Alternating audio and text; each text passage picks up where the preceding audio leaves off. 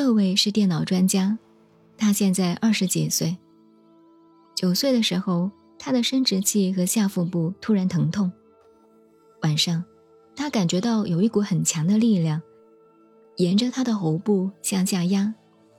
医生暂时诊断他是低血糖。十岁出头的时候，他和朋友们试验催眠术，他发现很容易就可以让自己和现实脱离。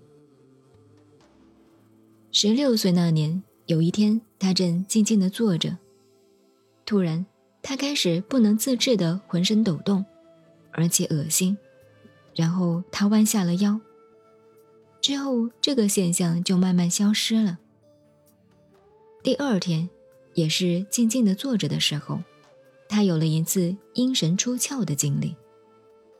更早的时候，他也有过一次轻微的阴神出窍的经历。这一次不同，他可以在房子里面自由移动，可以清楚的看见自己的身体。他很吃惊。赶快抖动自己的手臂，于是灵魂又回到身体里面去了。几个星期后，他的世界完全崩溃了。曾经几次退学，他觉得自己要发疯了。后来有一次做尾骨按摩的时候，他感情冲动，突然嚎啕大哭，身体颤动。突然，他感到一股强烈的能量从海底。沿脊椎骨向上移动，这股能量到达头部的时候，他头颅里有一种空无边的感觉。同时，前额似乎被开了一个洞口，头颅内部看到五彩的光线。前额开口的时候，他感觉到一股强气流从洞中流过。之后，在空无边中，他感受到了无穷的祥和。他以为自己悟道了，后来一位禅师告诉他，他不是悟道，他当时是处在一种三摩地的状态。十八岁的时候，他腹部神经网十分疼痛，他让自己的身体随当时的感觉做出各种姿势，然后疼痛就消失了。后来他才知道。那些姿势都是一些特定的瑜伽姿势，所以他开始参加瑜伽班，练习呼吸控制等。直到现在，他每天还花两个小时练习呼吸控制的法门。他希望通过练习瑜伽，可以恢复自己的三摩地境界。同时，他还开始读一些修行方面的书。五年后。他发现了 Da Love and Nada 的著作。学习的过程中，他感觉到自己的腹部充满，肚子发热。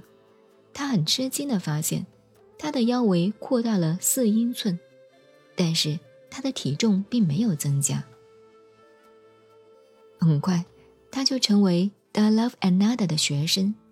他开始发现，自己之所以参加大负荷的瑜伽训练，是因为。他对死亡的恐惧，以及他减少生活压力的愿望。他意识到自己并没有悟道，因为他有很强的自我观念。而悟道最重要的前提就是放弃我执。后来，他第一次跟 Dalav Another 学习静坐，看着老师在上百人面前坐着。他突然有一个邪恶的冲动，他想毁掉老师。他几乎无法控制自己这个毫无理性的冲动。这时，老师与他两眼对视，他马上就回到了那个熟悉的喜乐和无边无际的境界。不过这一次不同，他觉得与老师完全合一，共同融化在爱和慈悲之中。他第一次有这种与另外一个人在完全的爱中合一的境界。这时，心中起来一个念头：我应该告诉太太这个经历。这个想法一出现，那个境界就消失了。慢慢的，他与老师的关系越来越开诚布公，对老师的信任也越来越深。但是有时候他还是会认为，这一切都是他自己的功劳。有一段时间，他有意玩弄自己的能量流，有时候他会让自己进入阴神出窍的状态。不过很快他就知道，这是在自我满足。现在他时刻提醒自己，要把与老师的关系恢复到自然的状态。偶尔他还是会害怕，但那种恐惧的程度比以前小很多。他现在慢慢能够把自己从恐惧中解脱出来，让自己处于喜乐和平和的状态。南怀瑾老师说：“这个案例跟前面四个又不同，这个人前身修行的根基比前面四个人都要好一点，他的经验接近于真的着火发动了，但也还不完全是。他所以能够打开顶轮。”但是他的三脉还没有完全打开，他的顶轮、眉间轮打开过，所以他的三摩地接近于空无边处定。那位老师告诉他，他的经历是三摩地的境界，不是悟道。这个讲法是对的。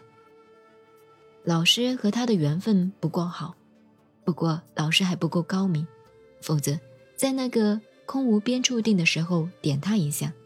他就可能会悟到了。他后来的经历都是着火的余波，如果真有般若智慧，福报也够的话，很容易就可以发起着火，也可以得定，可以悟道。对一般人来讲，着火发动往往会性欲增强，一般人都不会转化这种能量，都被自慰或者性交消耗掉了，很可惜。这几个案例都没有讲到他们的性行为，这是一个缺憾。饮食男女是修行的两个重点。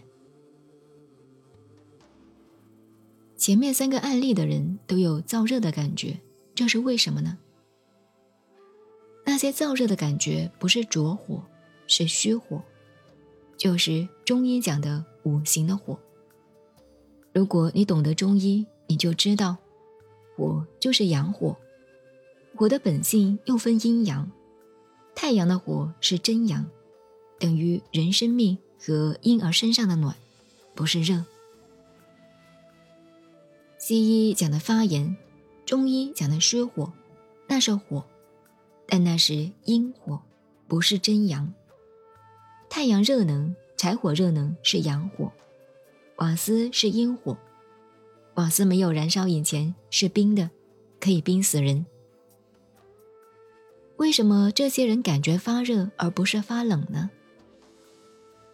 发热就表示是发炎，有阴火。有时发烧的时候，皮肤热，里面发冷，表示火力没有了。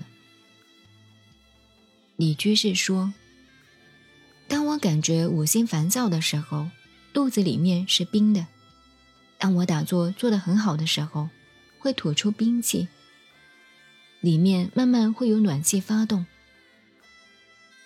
包卓利问：“一般人没有发动着火，也能有很热很热的气，那种情形是不是一半风一半气呢？”南怀瑾老师说：“那说明他的着火不稳定。真正的着火，按佛经来说是暖、顶、忍，是第一法。”你有点热的感觉，那只是开始，那还不是真的着火发动。为什么气脉打开的时候会有很痛的感觉呢？